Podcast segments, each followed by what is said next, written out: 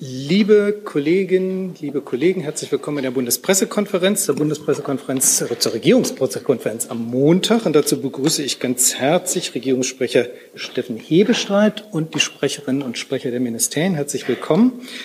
Ähm, aktiv von hier vorne gibt es nicht, doch eins, und zwar haben wir zu Besuch 20 Stipendianten der Friedrich-Ebert-Stiftung und sie sind hier im Rahmen eines Seminars Medien und Politik. Herzlich willkommen.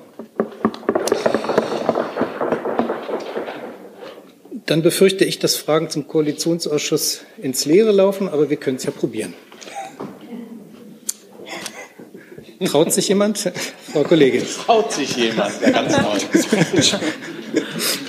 Ja, gibt es die Regierung noch, beziehungsweise was machen Sie gerade? Und äh, werden die Koalitions, äh, der, der Koalitionsausschuss dann im Flugzeug fortgesetzt oder wie ist die weitere Zeitplanung? Also ich sitze gerade und mache die Regierungspressekonferenz. Die Regierung läuft und funktioniert. Aber auf den Koalitionsausschuss, der tagt seit gestern Abend 18.30 Uhr. Ich habe vor wenigen Minuten, ich glaube vor etwa elf Minuten, noch mit dem Kanzler noch einmal telefoniert. Man tagt weiterhin, aber das Ende der Verhandlungen sei absehbar und es gebe auch ein gutes Ergebnis. Aber das dauert ebenso lange, wie es dauert. Herr Steiner. Ja, nur ganz kurz. Ähm, bleibt es denn bei der Zeitplanung für den Besuch bei Mark Rütte und seinem Kabinett? Ja, die Regierungskonsultationen, die vierten deutsch-niederländischen Regierungskonsultationen werden pünktlich heute Nachmittag in Rotterdam beginnen. Herr Pallauer. Herr Eberstein, Sie haben gesagt, es dauert eben so lange, wie es dauert. Wie kann es denn dazu kommen, dass man mittlerweile auch zu Nachtsitzungen übergeht? Denn das wollte man ja ursprünglich nicht. Man hat sich ohnehin 1830 ja gestern recht spät getroffen.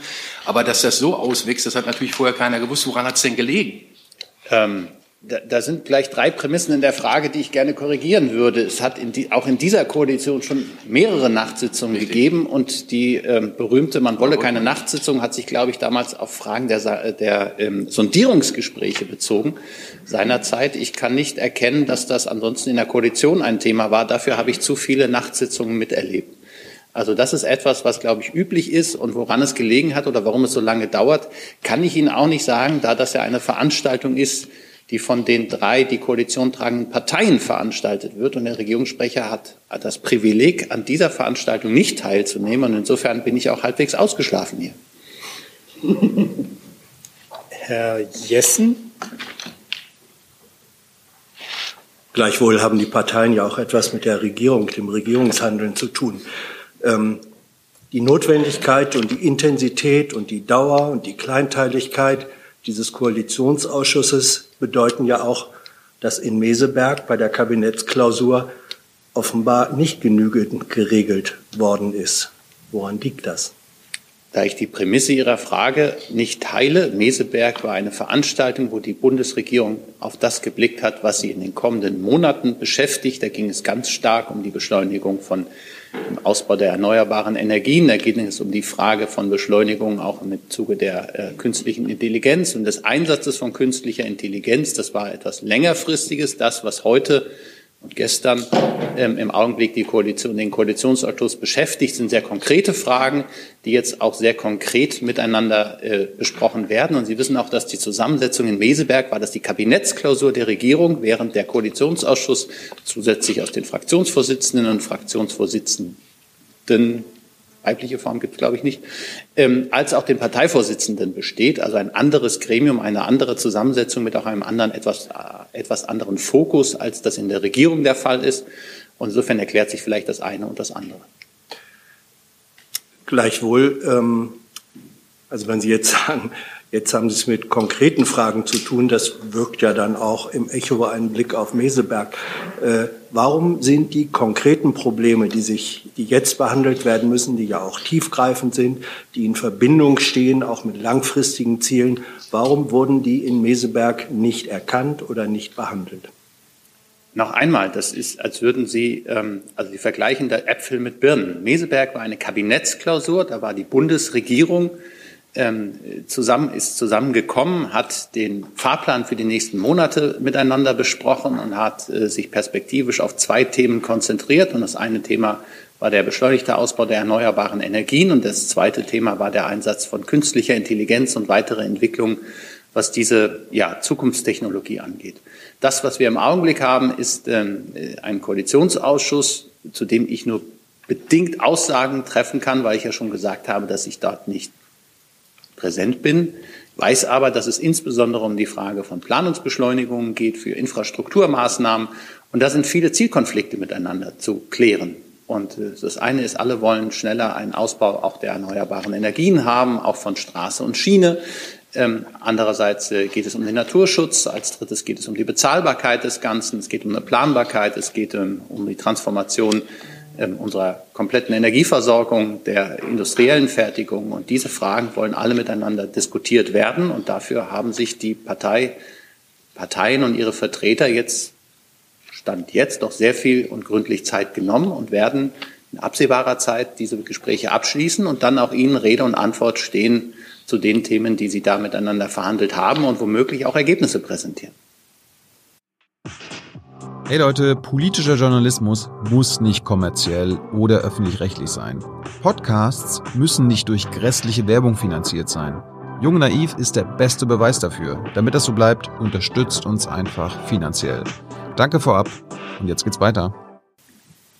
Weiter zum Koalitionsausschuss? Ja, vielleicht noch äh, sagen, womöglich Ergebnisse präsentieren. Also das ist nicht sicher, ob da Ergebnisse präsentiert werden. Doch, die werden auf jeden Fall Ergebnisse präsentieren. Okay, dann vielleicht noch eine Nachfrage zum Organisatorischen. Wurde denn seit gestern Abend nonstop getagt oder gab es im Kanzleramt Übernachtungsmöglichkeiten, Campingliegen oder ähnliches? Ich, mir sind von keinen Übernachtungsmöglichkeiten im, im Kanzleramt äh, bekannt. Ob sich da jemand mal für eine halbe Stunde auf, ein, auf einen Sessel zurückgezogen hat, kann ich Ihnen nicht sagen. Als ich den Kanzler vorhin traf, hatte ich nicht den Eindruck, dass er besonders viel geschlafen hätte heute Nacht. Herr Jordans?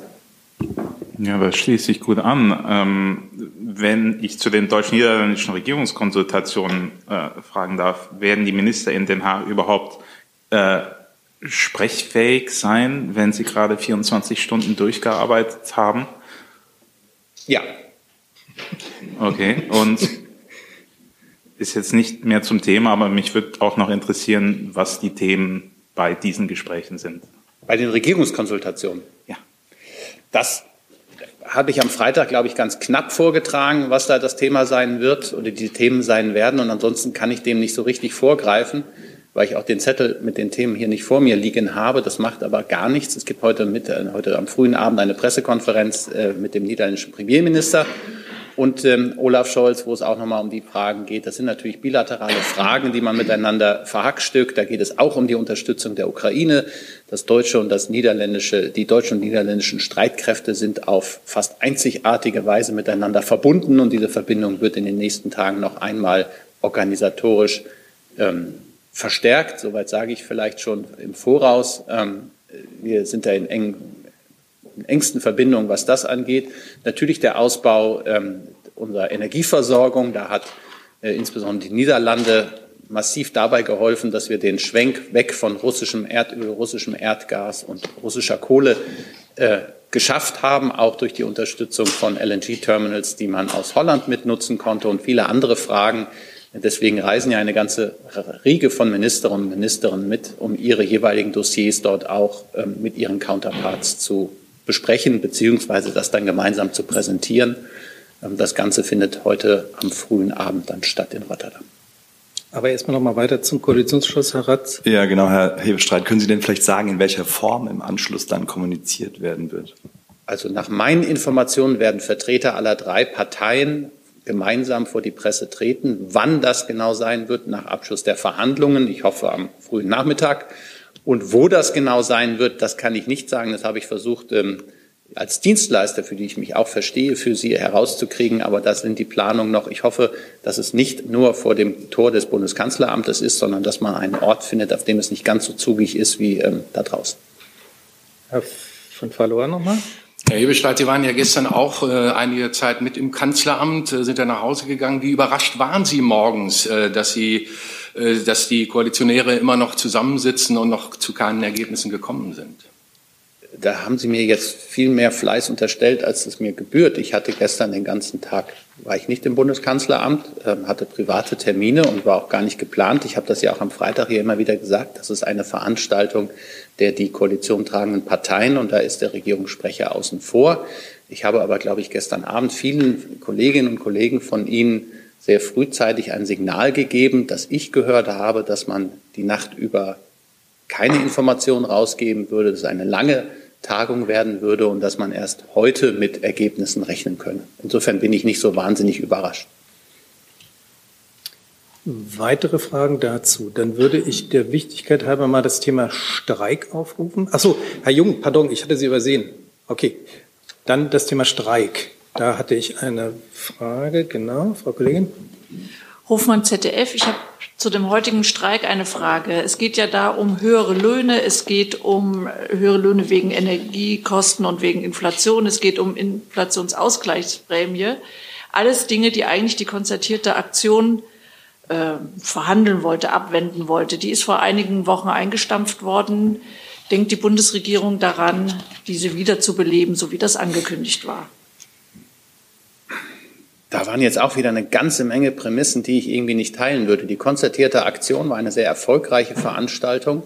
Die ist auch nicht eingestampft worden, sondern man hat das nächste Treffen, ich glaube, ähm, hat gesagt, man muss die weitere Entwicklung an, angucken, in das zweite Halbjahr dieses Jahres verschoben, weil sie das, was man miteinander klären konnte, äh, miteinander geklärt hat. Das ist insbesondere die Einmalzahlung, die steuerfreie Einmalzahlung äh, für Beschäftigte. Das, was von Anfang an klar war, was die konzertierte Aktion nicht machen würde, wäre Tarifverhandlungen vorwegzunehmen. Das ist Sache der Tarifparteien. Da gibt es Tarifautonomie in diesem Land und das ist ein hohes Gut. Und es ist das gute Recht äh, von Arbeitnehmerinnen und Arbeitnehmern für ihre Belange, sich auch einzusetzen und zu streiken. Der Bundeskanzler hat hier, beziehungsweise ich habe in seinem Namen dazu aufgerufen, dass man sich doch möglichst zu einer gütlichen Einigung alsbald zurechtfinde. Aber ansonsten ist das Sache der Tarifparteien, da hat sich die Politik rauszuhalten. Zusatz? Ein, ja, eine Nachfrage. Aber angesichts der Dimension, die jetzt da ist, äh, ist es nicht äh, doch ein, ein, wäre das ein Anlass, die ähm, Gewerkschaften noch, und die Arbeitgeber noch mal an einen Tisch zu holen, so wie das ja ursprünglich geplant war? Also meines Wissens tagen die Arbeitgeber und die Arbeitnehmer, die in diesen Streikfragen jetzt im aktuell betroffen ist, ab heute Nachmittag oder ab heute Mittag schon in Potsdam und sitzen um einen Tisch herum, um eben die konkreten Tarifverhandlungen miteinander zu führen. Und so soll das auch sein. Weitere Fragen zum Thema Streik? Das ist nicht der Fall. Dann kommen wir zu anderen Themen. Frau Lindner. Ja, danke schön. Äh, das ist eine Frage, die geht ans Finanzministerium, aber mich würde auch das Umwelt- und das Verkehrsministerium dazu interessieren. Es geht um die Steuerpläne von Herrn Lindner zum Thema E-Fuels. Er hat ja ähm, angekündigt, äh, dass es Steuerprivilegien geben soll für Kraftfahrzeuge, die mit E-Fuels laufen, hat er die Kraftfahrzeugsteuer und die Energiesteuer genannt. Meine Frage ist jetzt, was hat er konkret vor? Wird es eher in Richtung Fahrzeuge oder in, eher in Richtung Kraftfahrzeugsteuer gehen? Und wann kommt das Konzept dazu? Sie sprechen die Äußerung des äh, Ministers an. Ähm, er hat gesagt, wenn der Kraftstoff klimafreundlich ist, dann muss die Besteuerung von der Kraftfahrzeugsteuer bis zur Energiesteuer angepasst werden. Dazu wird das Finanzministerium, wie Sie eben auch äh, schon äh, gesagt haben, ein Konzept vorlegen. Diesen Arbeiten kann ich hier aber nicht vorgreifen. Da bitte ich um Verständnis. Da werden verschiedene Aspekte dann geprüft und in Betracht gezogen das Verkehrsministerium ergänzen? Dem kann ich nichts hinzufügen, nein. Kurze Nachfrage ans Umweltministerium, wenn vielleicht noch mal kurz erläutert werden könnte, wenn es um E-Fuels geht, wie im Moment der steuerliche Rahmen eigentlich äh, geregelt ist dazu. Das war eine Frage.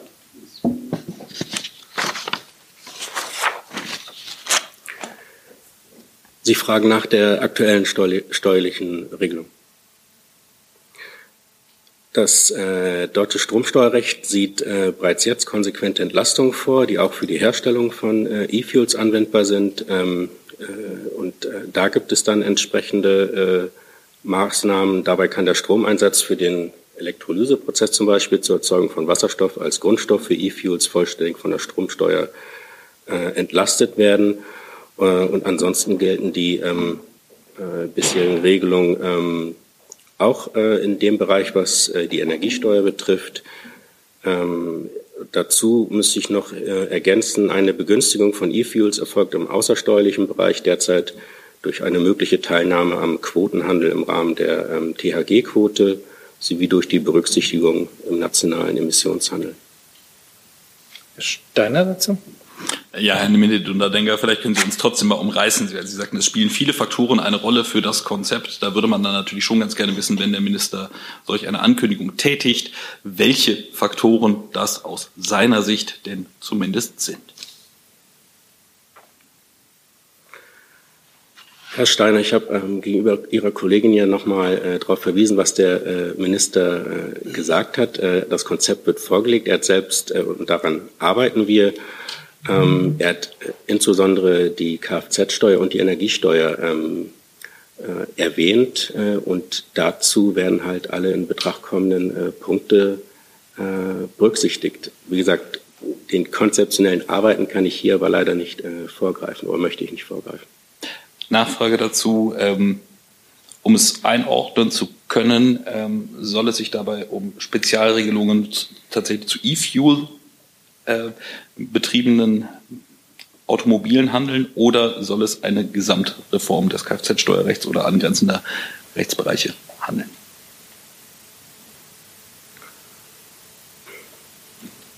Bundesfinanzminister Christian Lindner hat, äh, da will ich mich jetzt wiederholen, hat äh, angekündigt, dass ein Konzept vorgelegt wird. Ähm, es geht hier äh, auch darum, ähm, äh, die Klimaaspekte im Kfz-Steuerbereich ähm, zu berücksichtigen. Mehr kann ich dazu im Moment nicht sagen. Herr Jordans dazu? Ja, ich habe eine Frage an Herrn Alexandrin zu den, wie dieser Deal mit der Kommission jetzt funktionieren soll. Denn aus der spärlichen, ähm, den, den spärlichen Verlautbarungen ist mir nicht ganz klar, ob äh, der Kompromiss auch ein, eine Hintertür offen lässt für konventionelle äh, fossile Brennstoffe, sofern sie auf irgendeine wundersame Art und Weise als klimaneutral klassifiziert werden können. Können Sie das ausschließen? Ich verstehe den Hintergrund Ihrer Frage nicht ganz. Also ich kann naja. vielleicht die Einigung skizzieren, vielleicht trägt das schon mal zum Verständnis bei. Ja, gerne. Also man hat sich tatsächlich auf einen Weg verständigt, wie wir eben auch nach 2035 ähm, Fahrzeuge weiterhin zulassen können, die nachweislich nur mit E-Fuels betankt werden. Diese Einigung sieht wie folgt aus, dass wir in einem ersten Schritt solche Fahrzeuge, für solche Fahrzeuge eine neue Fahrzeugkategorie schaffen, also nicht wir, sondern die Kommission. Der zweite Schritt ist, dass das Ganze äh, mit einem delegierten Rechtsakt abgesichert wird in der Flottengrenzwertregulierung. Äh, und um hier auch äh, Rechtssicherheit herzustellen, wird das Ganze doppelt abgesichert über ähm, die, die Revisionsklausel, sodass die Einigung, so wie sie sich darstellt, zum Zeitplan lässt sich aktuell nur sagen, dass heute der Ausschuss der ständigen Vertreter stattfindet, ähm, wo aus unserer Sicht nichts mehr dagegen spricht, hier für die Flottengrenzwertregulierung und damit äh, fürs Fit for 55-Programm grünes Licht zu geben. Das ist erstmal ein sehr gutes Signal. Ähm, der nächste Rat wäre dann meiner Kenntnis nach der Energieministerrat am Dienstag, aber hier kann ich der Kommission an der Stelle fürs weitere Verfahren auch nicht äh, vorgreifen. Und zu Ihrer Frage, es geht hier explizit um E-Fuels und klimaneutrale Kraftstoffe. Okay, ich fragte deshalb, weil es einige Hersteller und Länder gibt, die lobbyieren dafür, dass also klimaneutraler Diesel oder ähnliches ähm, äh, anerkannt wird, äh, sofern man also die entsprechenden Offsets vorweisen kann. Aber das ist jetzt ähm, mit dieser Lösung überhaupt nicht vorgesehen. Diese Regelung bezieht sich explizit auf E-Fuels. Herr Jung dazu? Ähm, dann hatte ich, Sie, hatten Sie auch noch mal eine Frage dazu? Dann, dazu. Ach so, nee, dann nehme ich Sie auf die Liste. Dann hatte ich äh, Frau Lindner noch mal und, ah nee, Herr Jessen als erstes, dann Frau Lindner, dann Herrn Steiner noch mal. Ist gewährleistet nach dem bisherigen Stand äh, der Verhandlungen oder Papiere, dass unter E-Fuels tatsächlich nur solche verstanden werden dürfen, ähm, die mit erneuerbaren Energien hergestellt wurden.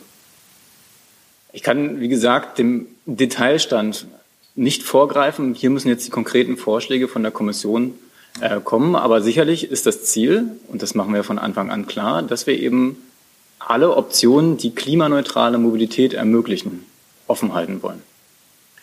Sehen Sie für klimaneutrale Produktion von E-Fuels einen anderen Weg als den der Erzeugung und der Einsatz erneuerbarer Energieträger? Das ist nicht die Frage des aktuellen Rechtsetzungsverfahrens, sondern aktuell geht es darum, halten wir alle Technologien, die es uns ermöglichen, klimaneutrale Mobilität ähm, zu gewährleisten, offen. Und das ist mit dieser Regulierung gelungen. Ja. Wenn ich noch mal nachfragen darf, pardon. Sie haben ja als Kriterium genannt, dass es klimaneutral sein muss. Deswegen ist die Frage schon zulässig, wenn es um E-Fuels geht. Sehen Sie eine andere Möglichkeit, E-Fuels klimaneutral zu erzeugen, außerhalb oder jenseits des Einsatzes erneuerbarer Energien für deren Produktion? Herr Jessen, äh, fragen Sie jetzt nach der technischen Möglichkeit, wie man E-Fuels erzeugen kann. Ich verstehe den Hintergrund Ihrer Frage nicht. Weil das die Basis der Legitimität Ihres, ich nenne es jetzt mal als, manche nennen das Störmanövers, andere sagen es Technologie, offene Perspektive. Das ist die Basis. Das ist die Basis tatsächlich, genau. Das kann ich Ihnen sehr gerne bestätigen. Ja. Frau Lindner nochmal.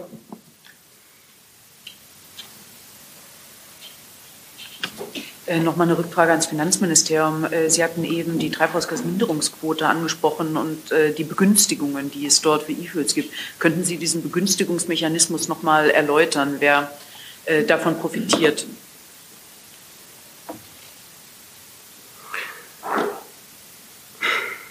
Nein, dazu müsste ich äh, das konkret dann nachreichen. Die THG-Quote ähm, ist, ich wollte hier nur ähm, noch ergänzen zum außersteuerlichen Bereich. Ähm, das liegt äh, in der Zuständigkeit des äh, anderen Ressorts. Da würde ich dann aber nach Rücksprache gegebenenfalls nachreichen, aber ich sehe hier keine ergänzt werden. Also ich helfe da als federführendes Ressort gerne aus. Ähm, die Treibhausgasminderungsquote ist ja quasi eine Verpflichtung für Kraftstoffhersteller und Mineralölkonzerne, ihren CO2-Ausstoß zu reduzieren.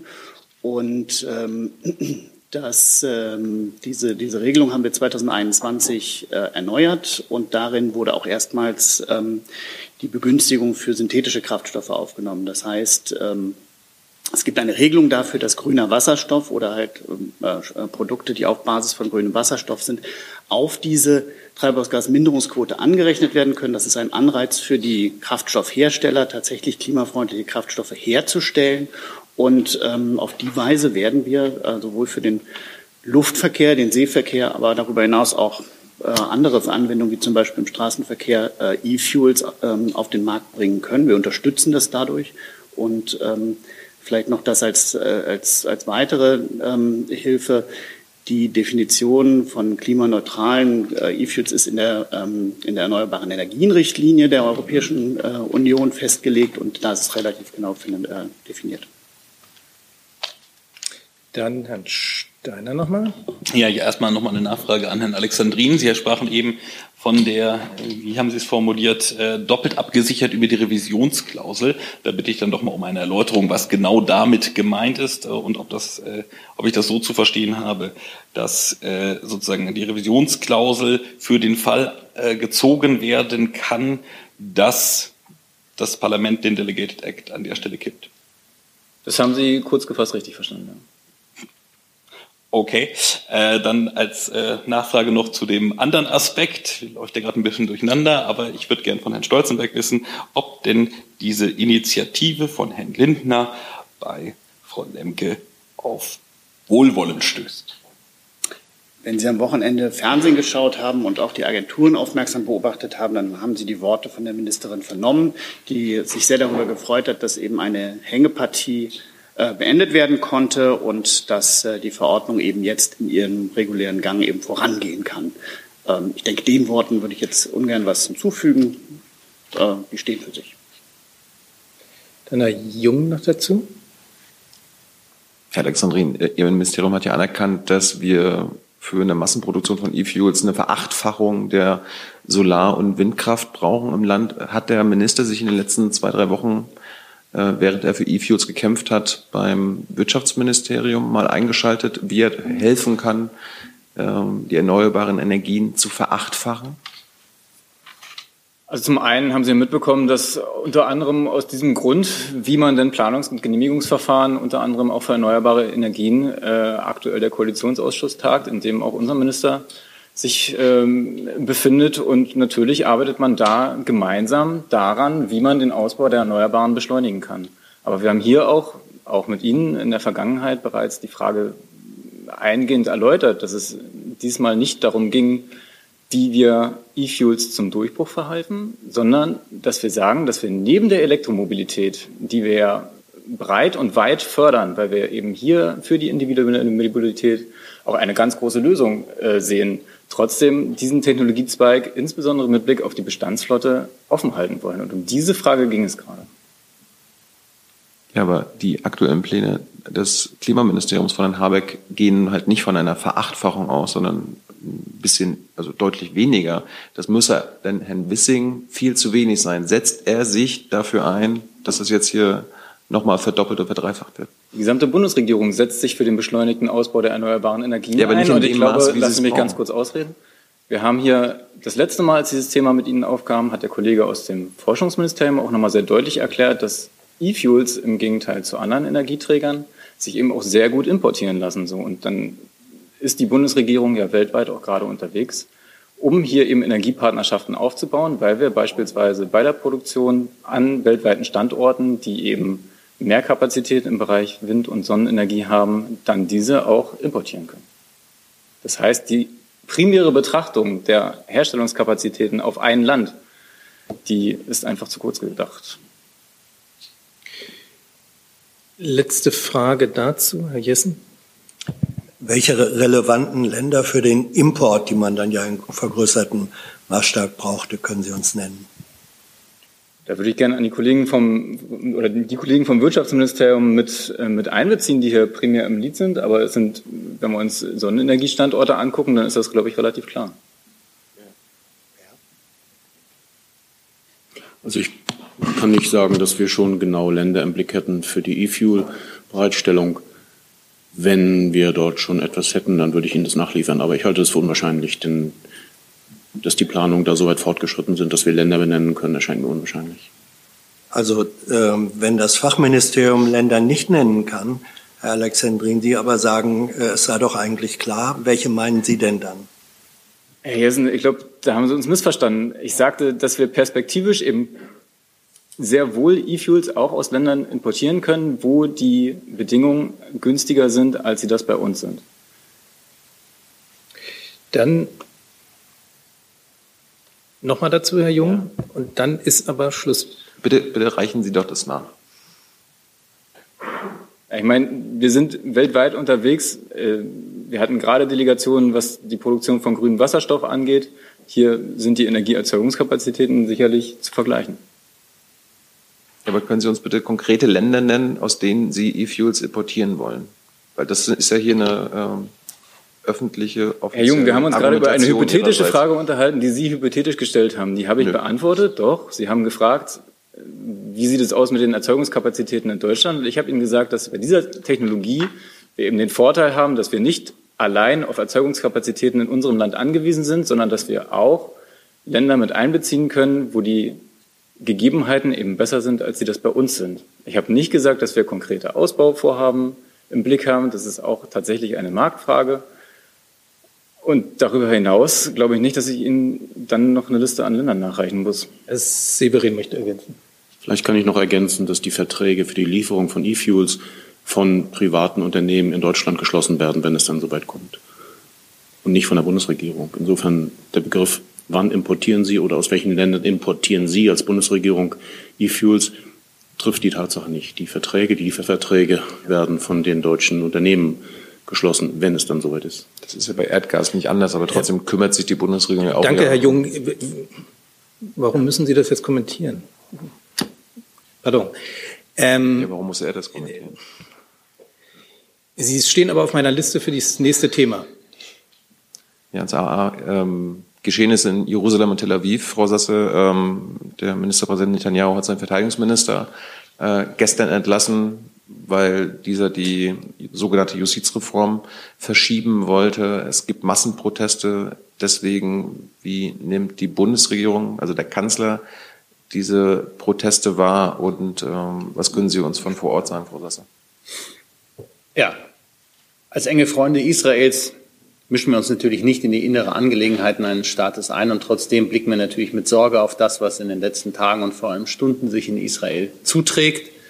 Ähm, der israelische Präsident hat sehr eindrucksvolle Appelle an die dort ähm, Regierenden gerichtet. Das ist ein Appell, der, glaube ich, sehr, sehr ernst genommen werden muss und wird. Der Bundeskanzler hat sich vor knapp zwei Wochen mit dem israelischen Premierminister Netanyahu ausgetauscht. Das wissen Sie, aber Herr Netanyahu war hier zu Besuch. Es gab ein sehr offenes, gründliches Gespräch äh, intern und auch in der Pressekonferenz hat äh, der Bundeskanzler nochmal zum Ausdruck gebracht, wie wichtig eine unabhängige Justiz ist für eine Demokratie und dass er auch ähm, darauf hingewiesen hat, dass ein breiter gesellschaftlicher Rückhalt in solchen Reformfragen immer etwas sehr Wichtiges ist. Und ich glaube, das sind die Punkte, mit denen wir jetzt ähm, auf Israel blicken und hoffen, dass sich da in sehr absehbarer Zeit eine gütliche Einigung abzeichnet.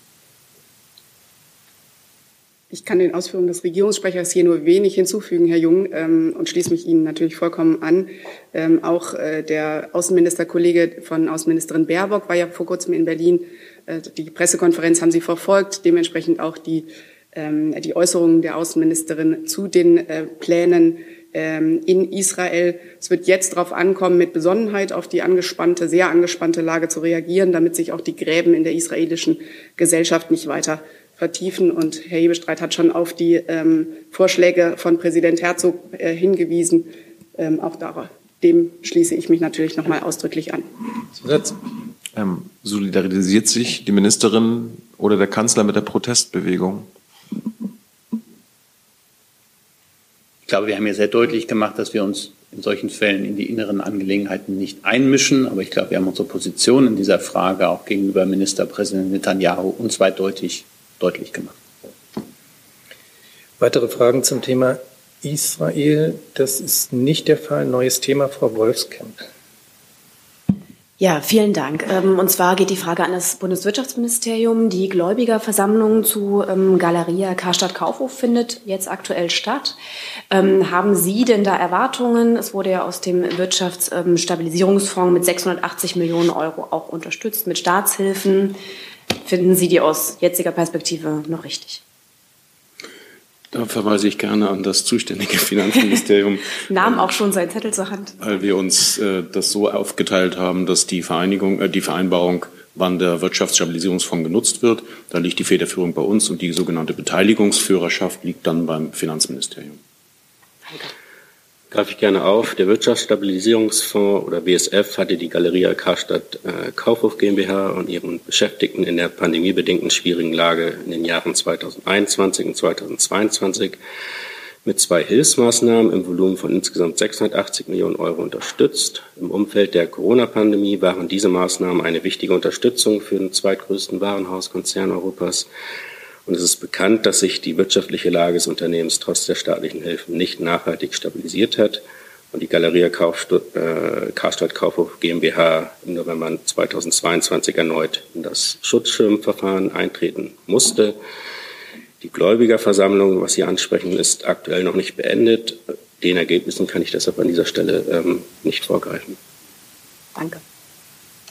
Weitere, weitere Fragen zum Thema Galeria Kaufhof? Das ist nicht der Fall. Dann habe ich auf meiner Liste, Herr Kollege.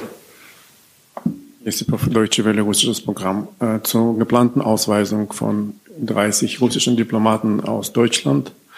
Äh, wie ist der Zeitpunkt zu erklären? Warum passiert diese Ausweis, Ausweisung jetzt? Was ist der Grund dafür? Nach welchen Kriterien wurden die Listen zusammengestellt? Und wie viele russische Diplomaten sind insgesamt in Deutschland momentan stationiert? Ich glaube, da muss ich einmal die Gelegenheit zur Klarstellung äh, nutzen. Eine solche Maßnahme, über die ja am Wochenende berichtet wurde, ist äh, im Moment nicht vorgesehen. Sollte es entsprechende Entscheidungen äh, geben, würden wir natürlich die Öffentlichkeit zu gegebenem Zeitpunkt informieren darüber. Also stimmt der Bericht von Fokus nicht? Wie gesagt, eine solche Maßnahme ist derzeit nicht vorgesehen. Okay. Zu, Herr Steiner. Sie sagen so explizit eine solche Maßnahme. Sind denn andere Maßnahmen derzeit vorgesehen?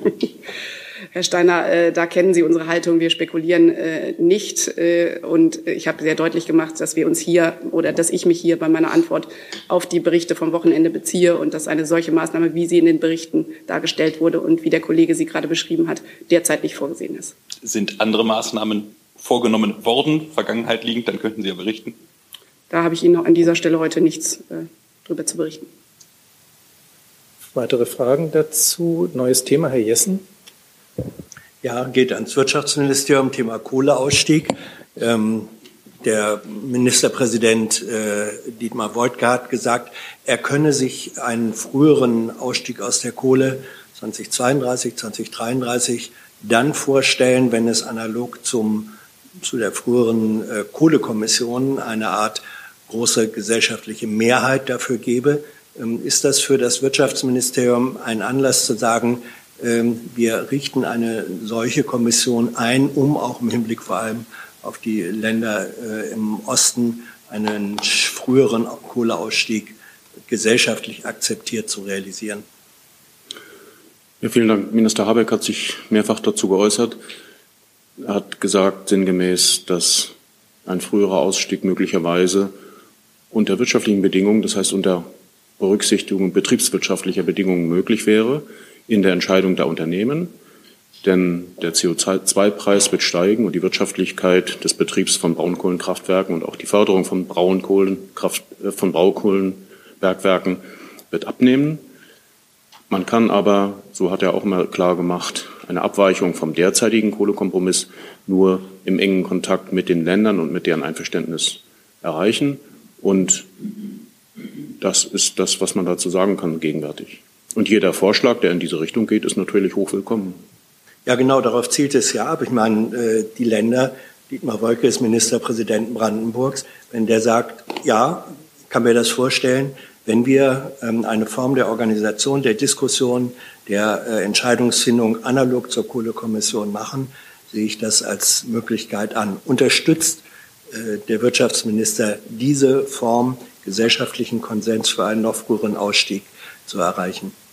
Wenn das ein Zeichen dafür ist, dass ein Diskurs beginnt, aus der Braunkohle früher auszusteigen, ist das ein gutes Zeichen. Weitere Fragen zu diesem Thema? Dann Herr Steiner, neues Thema. Ja, äh, nur der guten Form halber. Äh, Herr Hebestreit, ich glaube, Sie wollten es gerne verkünden, wenn es denn soweit wäre. Äh, wie schaut es aus mit dem Stand Lieferung Leoparden und so weiter in die Ukraine? Ich glaube, das übliche Verfahren, das wir hier haben, ist eine Liste, die das Bundespresseamt ähm, sehr minutiös führt und die, glaube ich, jeweils dienstags dann aktualisiert wird. Und auf das Verfahren würde ich mich jetzt beschränken. Sollte ich ähm, im Laufe der nächsten Tage einen anderen Stand haben, Herr Steiner, dann ähm, möchte ich das gerne Ihr Interesse berücksichtigen. Herr Jung, ein neues Thema? Ich habe genau dazu eine Nachfrage. Achso. Herr Bestreit, der äh, russische Präsident hat ja wiederum angekündigt, äh, basierend auf den westlichen äh, Panzerlieferungen, dass die Russen das Dreifache an die Front schicken werden. Ist das ein Zeichen für die Bundesregierung, vielleicht doch noch nachzubessern in Sachen eigenen Kampfpanzerlieferung? Nein, also das, was wir ja tun, ist das, was wir im Augenblick ähm, verantworten können. Und äh, Sie haben ja gemerkt, ähm, wie viel Zeit es kostet, die Panzer, die wir jetzt ähm, der Ukraine zur Verfügung stellen wollen, europaweit ähm, zusammenzukriegen im Augenblick. Und natürlich beobachten wir aber, und das tun wir seit Anbeginn an, die Lage in der Ukraine mal sehr genau und reagieren dann auch. Ansonsten wäre ich auch immer vorsichtig mit solchen Ankündigungen. Das ist natürlich auch immer ein Teil einer, eines gewissen propagandistischen Ansatzes. Wichtig ist, dass äh, wir die Ukraine nach Kräften unterstützen. Da sind wir längst nicht die Einzigen. Die Amerikaner tun das, äh, viele europäische Verbündete und auch andere Staaten, Kanada beispielsweise. Und trotzdem bleibt es dabei, dass das natürlich auch eine Herausforderung für uns alle ist. Und eine verwandte Frage. Äh, der russische Präsident hatte auch angekündigt am Wochenende, dass äh, taktische Nuklearwaffen nach Weißrussland gebracht werden. Beunruhigt das den Kanzler? Äh, was sagt die Außenministerin?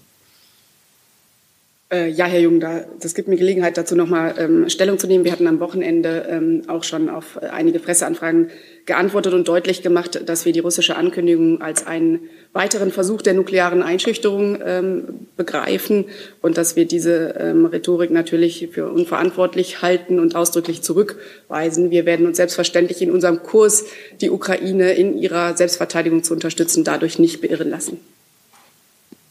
Steiner? Äh, Herr Kollatz, verändert sich durch diese Ankündigung mit Belarus, verändert sich dadurch irgendetwas in der sicherheitspolitischen, verteidigungspolitischen Einschätzung des BMVG zu der Bedrohungslage gegenüber jetzt aus, ich sage mal, in Kaliningrad stationierten äh, Systemen? Das verändert an unserer ähm, Lagebewertung und auch in unserem Festhalten an der nuklearen Teilhabe in keiner Weise etwas. Weitere Fragen zu diesem? Herr Jessen? Äh, Frau Sasse, warum ist diese Ankündigung nur Rhetorik? Ähm, auf Ankündigungen äh, ist sie dann nicht mehr nur Rhetorik, wenn auf die Ankündigung tatsächlich die Stationierung folgt oder wie ist das zu verstehen? Also es beruht ja, Sie, gehen, Sie nehmen ja Bezug auf ein Interview, was der russische Präsident gegeben hat und da er sich da wörtlich geäußert hat, ist es zunächst einmal Rhetorik. Wir werden natürlich genauestens ähm, verfolgen, ähm, ob äh, der Ankündigung, die Herr Putin am Wochenende vorgenommen hat, auch Taten folgen werden. Und wir werden entsprechend darauf reagieren.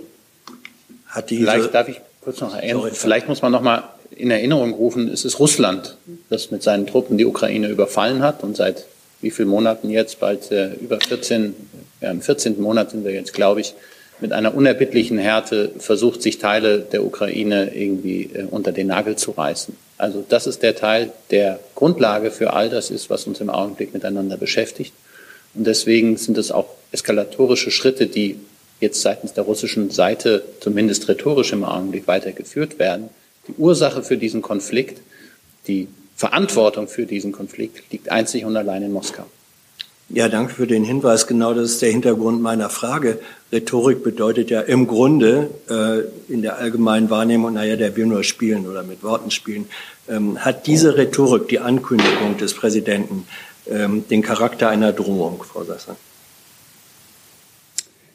Ich habe den, den, den Ausführungen, die ich jetzt eben gemacht habe, nichts hinzufügen. Ich habe nichts hinzuzufügen. Ich habe Ihnen unsere Einschätzung mitgeteilt. Ich habe Ihnen mitgeteilt, dass es sich um einen weiteren Versuch der nuklearen Einschüchterung äh, handelt. Und das ist unsere äh, klare Position in, in, dem Moment. Weitere Fragen dazu? Dann Herr Steiner. Mhm. Ja, es gab ja bislang immer die ähm, Verabredung mehr oder weniger, dass man die nukleare Teilhabe nicht jenseits des früheren westlichen Bündnisgebietes erweitert. Ähm, jetzt wäre natürlich eine Möglichkeit, äh, entsprechend Veränderungen auch vorzunehmen. Jetzt ist Deutschland natürlich kein eigener, also nicht selber im Besitz von Nuklearwaffen, äh, zumindest nicht Eigentümer von Nuklearwaffen, so muss ich glaube ich formulieren. Ähm, sieht die Bundesregierung denn diese alte Zusage, dass man das im NATO-Bündnis nicht unterstützen würde, Nuklearwaffen auf früherem Warschauer Paktgebiet zu stationieren, noch als valide an. Ich glaube, da will, würde ich jetzt im Augenblick darüber gar nicht spekulieren. Im Augenblick ist es so, dass wir diese Ankündigung vom Wochenende von Herrn Putin äh, zu hören bekommen haben. Da ändert sich insoweit nicht so wahnsinnig viel, weil es schon ein gerüttelt Maß an auch taktischen Nuklearwaffen, die auf Europa gerichtet sind, aus Russland gibt.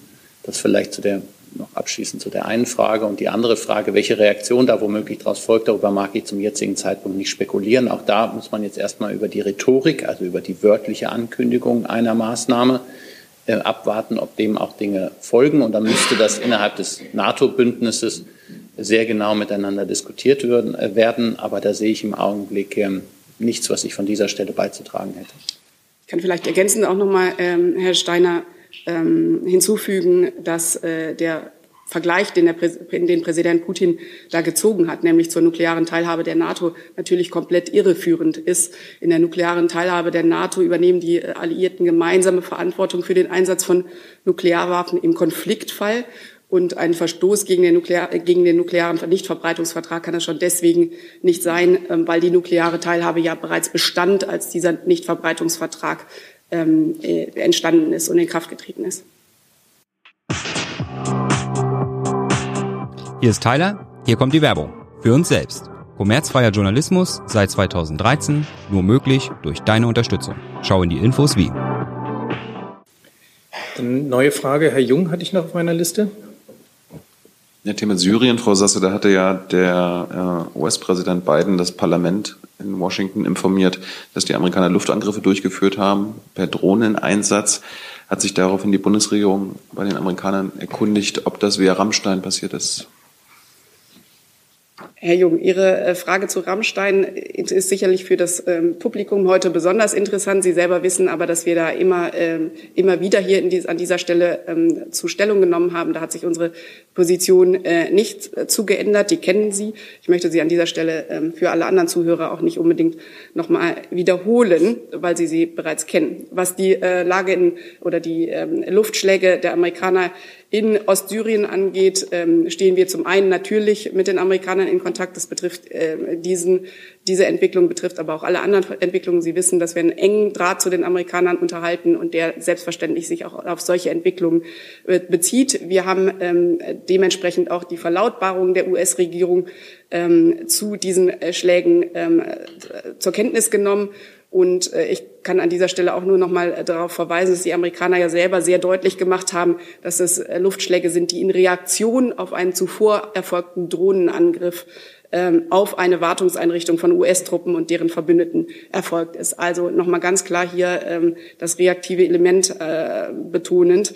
Ähm, bei diesem zuvor oder den, den, Luft, den Luftschlägen vorangegangenen Drohnenangriff wurde unter anderem ein US-amerikanischer Auftragnehmer getötet und fünf US-Soldaten und ein weiterer Auftragnehmer verwundet. Ähm, das möchte ich an der Stelle auch noch mal sehr deutlich ähm, hervorheben. Die US-Regierung hat immer wieder klar gemacht, dass sie bei ähm, US-Personenschäden durch äh, solche Angriffe reagieren wird und auch muss. Ähm, auch um natürlich eine gewisse Abschreckungswirkung zu entfalten, ähm, was zukünftige Angriffe von äh, derartigen Kräften angeht. Satz? Ich hatte ja nicht nach Ihrer Position gefragt, die kennen wir. Ähm, es geht ja um die völkerrechtliche ähm, Dimension, wenn über Rammstein Drohnenangriffe geflogen werden. Und die Frage ist, ob Personenschäden, wie Sie, wie Sie das nennen, oder ein reaktives Element der Amerikaner, ob das völkerrechtlich gedeckt ist, in Syrien Luftangriffe zu fliegen. Ist Ihnen das bekannt und haben Sie deswegen jetzt nachgefragt, weil Sie ja die offizielle Bestätigung bekommen haben? Herr Jung, ähm, ich bleibe bei meiner Antwort. Äh, Sie kennen unsere völkerrechtliche, auch völkerrechtliche Position ähm, zu, äh, zu Rammstein. Die haben wir an dieser Stelle immer wieder deutlich gemacht. Die kennen Sie nur zu gut. Sie ähm, schauen sich da am besten ihre eigenen Videos zu an. Sie wissen auch, dass die, äh, die äh, Amerikaner uns immer wieder zugesichert haben, ähm, dass mit Blick auf ihr Handeln über Rammstein äh, alles im Einklang mit dem NATO-Truppenstatut erfolgt. Und äh, wir haben keinen Anlass, diesen ähm, Zusicherungen der US-Regierung, an diesen Zusicherungen zu zweifeln.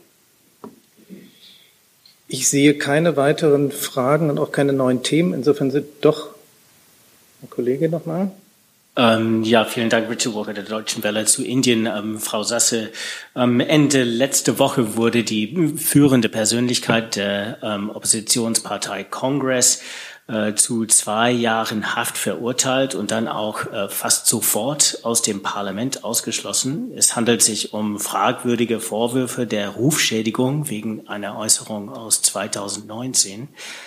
Machen Sie sich Sorgen um die indische Rechtsstaatlichkeit, dass ein wichtige Oppositionelle so rasch von der politischen Bühne weggeräumt werden kann? Ja, vielen Dank, Herr Walker. Sie spielen auf den Fall Gandhi an. Ähm, ich würde da äh, gerne Ihnen eine ähm, Nachreichung ankündigen. Okay.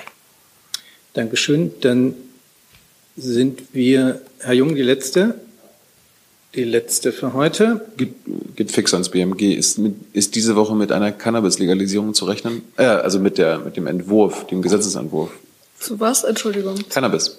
Ähm, also dazu gibt es keinen neuen Stand ähm, und den genauen Zeitpunkt kann ich auch noch nicht nennen. Ähm, wie Sie wissen, sind auch einige Ressorts daran beteiligt, wie zum Beispiel das BML, BMI und AA. Und sobald die äh, regierungsinterne Absprache abgeschlossen ist, werden wir die Pläne dazu präsentieren. Ich hatte gefragt, weil ich gehört hatte, dass es im März passieren sollte oder ins Kabinett kommen sollte. Ähm, wie gesagt, dazu habe ich keinen neuen Stand und Zeitplan kann ich dazu noch nicht nennen. Dann sind wir durch für heute. Ich bedanke mich ganz herzlich für die Aufmerksamkeit und fürs Kommen und beende die Pressekonferenz.